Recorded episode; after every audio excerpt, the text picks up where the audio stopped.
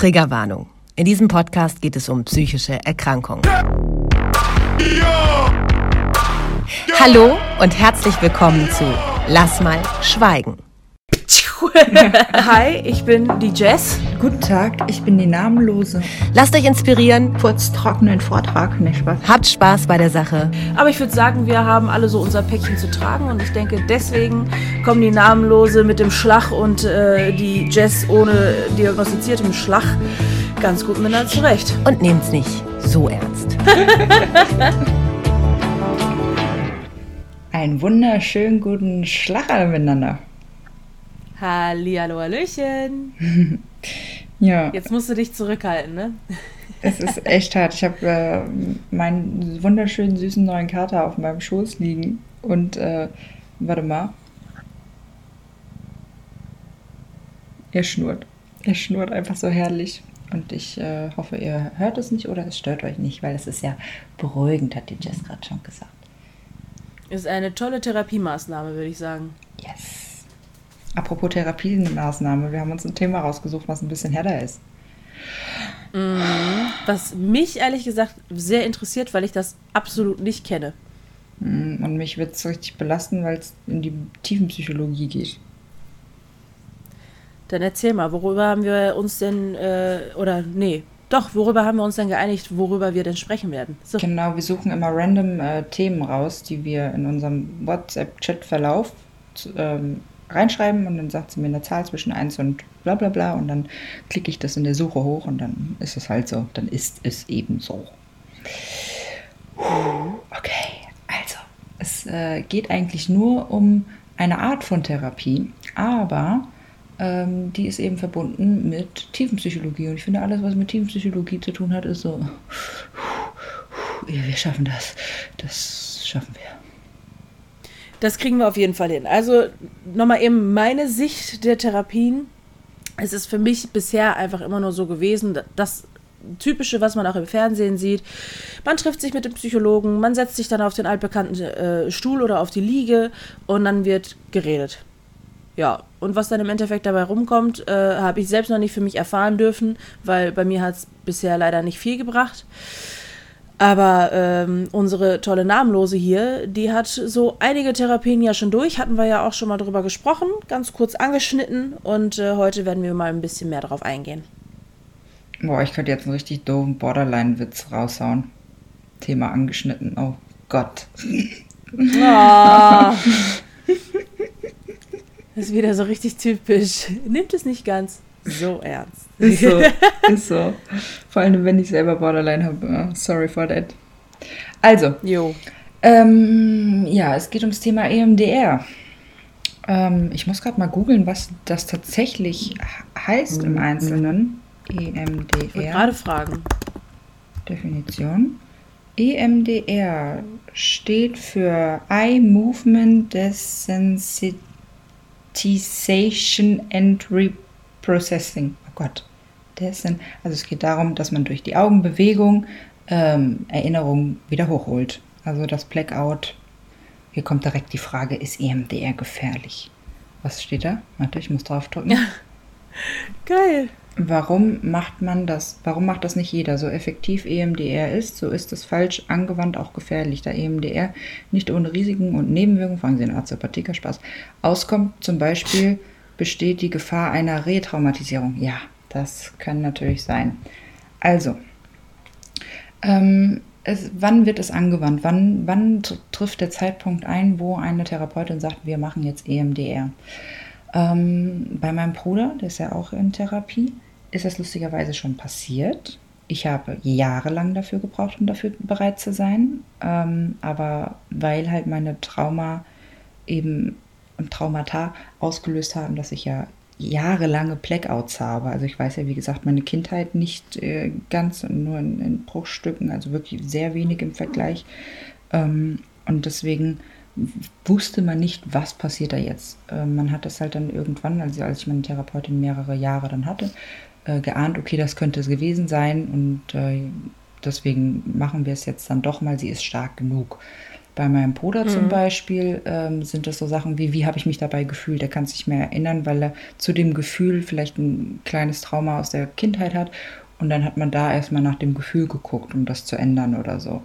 Aber nicht, nicht diese krasse Situation. Bei mir war es zum Beispiel die, der Missbrauch sexuell, also man weiß eben nicht, ob es jetzt wirklich eine Vergewaltigung war oder nicht. Ich war neun Jahre alt, aber das war zum Beispiel so der, das erste EMDR, was bei mir gemacht wurde. Ähm, Es geht so, dieses Eyes-Movement, ähm, die, so die Augenbewegung, die haben wir auch, wenn wir träumen. Also wenn man träumt, äh, ich zeige es jetzt mal der Jazz, macht man so zack, zack, zack, zack, zack, ne? Also Ja. rechts, links, rechts, links. Und das sieht man auch manchmal bei, wenn man sich mal ein Video anguckt von einem Träumenden unter den Augenlidern, ne? Dass sie so rattern, da, da, da, da, Ja. da, da. Das ist der Moment, wo äh, die Gehirnhälften miteinander verknüpft werden und man sich dann erinnern kann oder halt eben die Bilder, also man hat ja die linke logische und die rechte kreative Seite, so rum ist das, glaube ich. Ähm, kleiner Fakt am Rande, wenn jemand zum Beispiel lügt ähm, und er denkt sich was Kreatives aus, guckt er, glaube ich, nach links auf die gegengesetzte Seite und wenn er was Logisches denkt, also wie es wirklich war, schaut er nach rechts dabei. Oh. Also, das habe ich tatsächlich, ganz komische Sache, aber das habe ich bei The Mentalist damals, habe ich das in einer Sendung im Fernsehen, habe ich das damals mal gehört, dass sie nach rechts gucken sollen. Okay. Natürlich, kann natürlich, kann natürlich auch sein, dass, ne, im Fernsehen wird ja gerne mal auch mal Nee, anders nee, erzählt, nee, ne? kann, kann aber auch das sein, ist so dass ich das gerade falsch gedingst habe, aber ihr versteht das Prinzip dahinter. Also, äh, genau, ja. ich kenne The Mentalist übrigens eine total geile Serie. Das und Dexter sind einer meiner Lieblingsserien. Ja. Ah, Wir sind richtig kompatibel, wir beide. Oh. Und wieder so ein kleiner Fakt, oh, wir lernen uns ein bisschen mehr kennen. Stimmt, genau, genau. Ähm, ja, also auf jeden Fall, das führt dazu, dass der Kopf Dinge real projizieren kann, die er verdrängt hat. Es ähm, passiert bei Traumata, Traumata oder einem einzelnen Trauma oftmals, dass sich der Kopf falsche Gedanken dazu bildet, dass er noch irgendwelche Ideen hat, was passieren könnte. Dann hat er eine andere Situation, die aber zeitlich gar nicht damit zu tun hat oder irgendwie. Und dann ähm, erschafft sich der Kopf eine eigene Realität. Entweder er entflieht dem komplett, das heißt, man hat Blackouts, man kann sich gar nicht mehr erinnern, ähm, spaltet sich ab, oder man entwickelt eine Parallelidentität, Realität, Annahmen, Psychosen, ne? so entstehen diese Dinge ja dann. Ähm, so, und jetzt ist das eben so.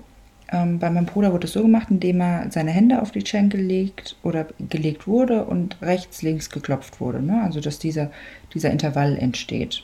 Und äh, das macht man bei Kindern meistens, weil die das vielleicht dann, dass es unbewusst einfacher passiert und dass sie dann so ein bisschen eben in dieses EMDR rutschen. Aber EMDR, dieses Augenbewegen, ähm, passiert am besten, indem du einen Finger nimmst, also der Therapeut, und den bewegt von rechts nach links und dir dann dich in die Situation holt und auf einmal zack, siehst du Sachen. Du bist bei Bewusstsein, ne? du kannst ja mit deinem Therapeuten reden. Der re- redet dann und fragt dich Sachen, wie fühlst du dich jetzt, was ist passiert. Jetzt stell dir vor, ne, und das ist wichtig, beim EMDR werden Sachen meistens umgelenkt. Da wird gesagt, ähm, ich hatte zum Beispiel auch eine Situation, da wurde ich in einem Zimmer eingesperrt und mir hat keiner geholfen, obwohl es mir ganz schlecht ging. Und dann hieß es, jetzt stell dir vor, deine Mama kommt jetzt oder ich bin da als Therapeutin und ich öffne gerade die Tür, ich empfange dich ganz herzlich, ich nehme dich auf den Arm, du kannst aufhören zu weinen, wir gehen raus aus diesem Haus und so, ne? Also umgeswitcht, sage ich jetzt mal sozusagen. Okay, also werden quasi neue Erinnerungen geschaffen, oder was?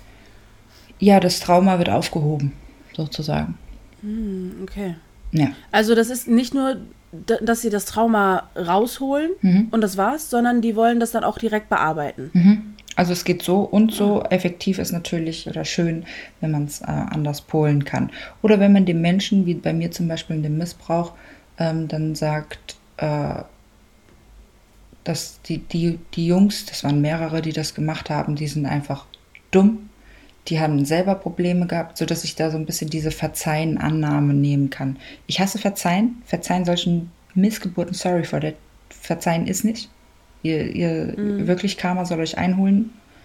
Ähm, aber das Gefühl dazu zu verschaffen, dass man eine gewisse Annahme, dass vielleicht die Furcht ausbleibt oder die, die Panikattacken und sowas. Ja. Okay. Ah. Ja, was soll ich jetzt damit anfangen? Also, das ist, das ist jetzt ja komisch, weil ich bin auch zeitgleich ein bisschen neugierig auf, wie wäre es bei mir. Weil bei mir ist halt auch so, ich habe äh, nur Kindheitserinnerungen von ungefähr ab zwölf Jahren. Was davor ist, ist nur ganz wenig, aber ich habe mich nie damit beschäftigt, warum. Bis mein Mann kam, der sagt so Sachen, ja, ich, ja, er, ist, er ist in Polen geboren und er erzählt mir dann Sachen, ja, ich weiß noch ganz genau, wie ich das und das und das gemacht habe. Der ist aber mit ganz jungen Jahren, ist der nach Deutschland gezogen. Also kann er sich noch an ganz junge Jahre erinnern. Hm. Wo ich mir dann denke, wie geht denn das? Mhm. Ne? Und erst da habe ich mich dann damit beschäftigt, bis du dann letztens kamst und mir dann erzählt hast, dass es da auch sowas gibt. Weil, ne, wie gesagt, für mich gibt es nur dieses Quatschen und das war's. Ja. Magie quasi. Ja, ne? lustig. wenn du dann den richtigen Therapeuten hast, dann äh, holst du vielleicht so einiges raus, aber ein Therapeut kann ja nicht immer alles. Ja. Also ne? ich habe manchmal auch den. Entschuldigung. Nee, nee, ich wollte nur sagen, ich finde das auch immer total heiß. Also äh, natürlich werden jetzt auch viele sagen, ich kann mich auch viel nicht dran erinnern oder so, aber man erschreckt sich selber, wenn man hört, dass manche Menschen sich mehr erinnern kann und man halt wirklich aber dann mit dem Gefühl verbunden auch weiß, es ist tatsächlich was passiert bei mir damals oder mehrere kleine Sachen, die sich zu einem großen angestaut haben, sodass meine Kindheit mehr schwarz ist als die anderen, also vom Blackout her, ja. ja. Mhm. Boah, ey.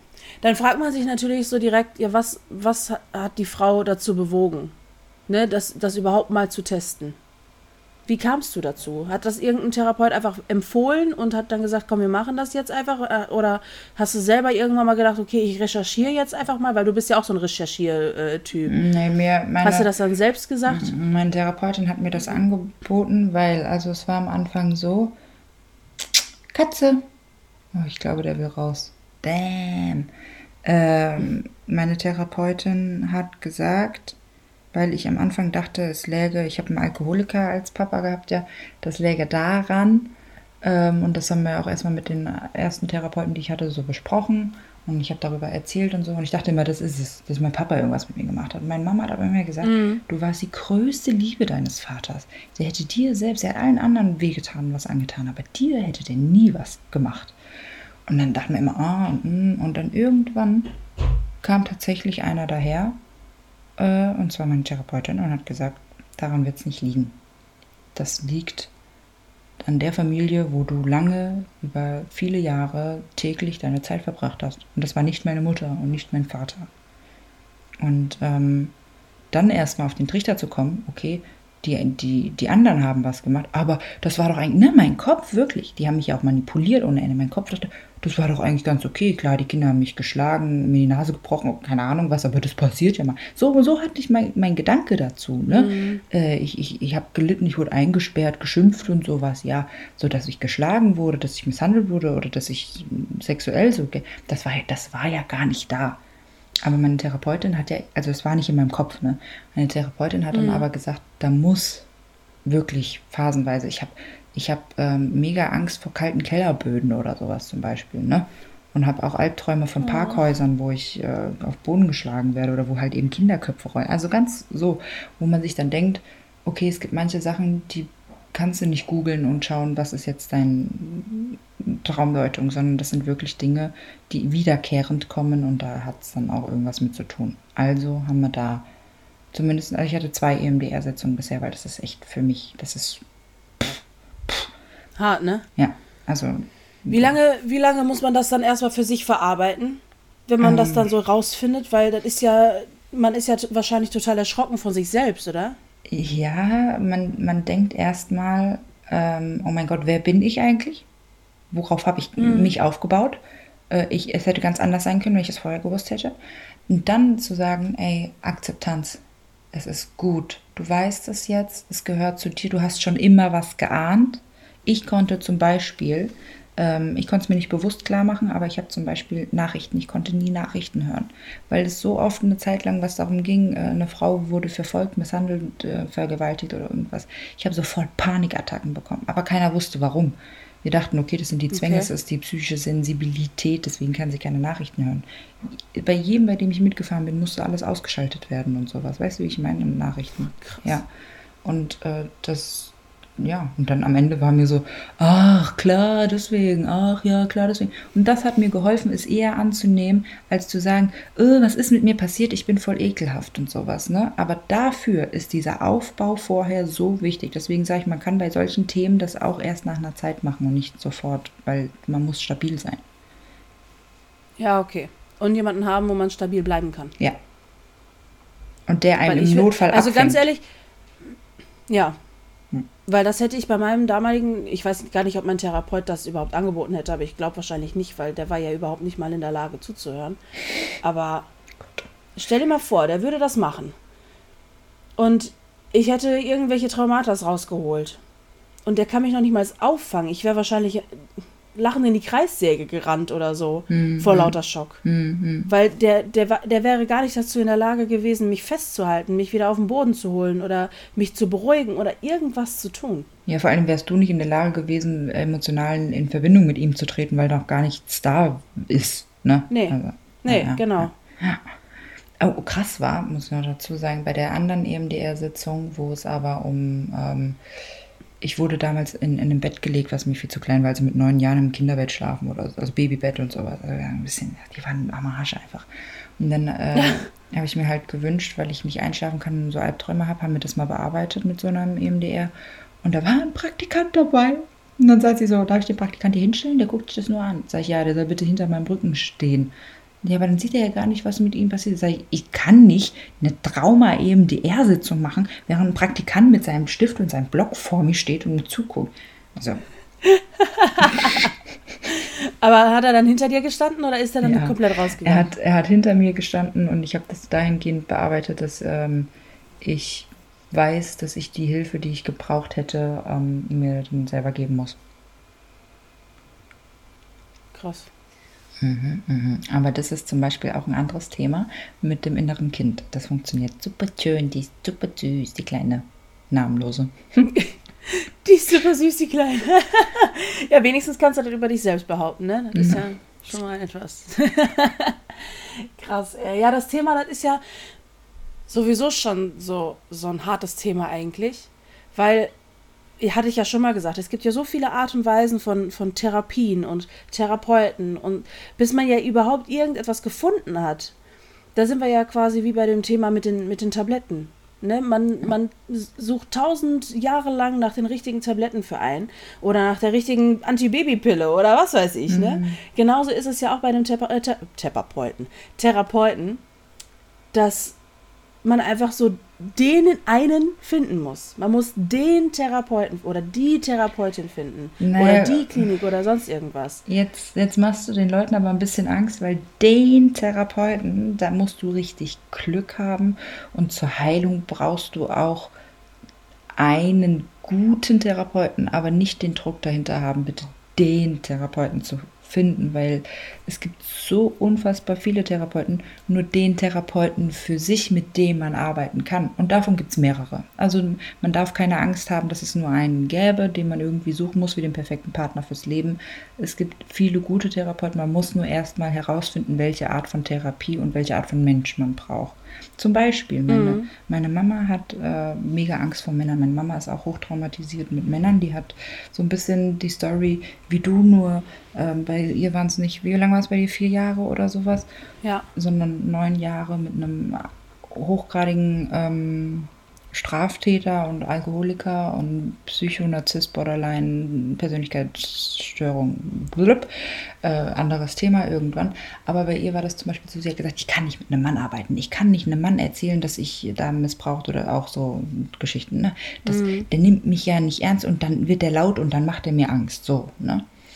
Dann hatte ich in der Klinik einen Professor, der Leiter der Klinik, ähm, mit dem ich zum Beispiel selber gar nicht so gut klarkomme, weil der so ein bisschen autoritär ist so. Ne? Und ich, äh, ich bin ja selber Okay. so. Und äh, naja, sind ein, Das zwei Mal, sich, ne? ja, ja, ein, zwei Mal ineinander geraten. Aber der hat gesagt, wissen Sie was?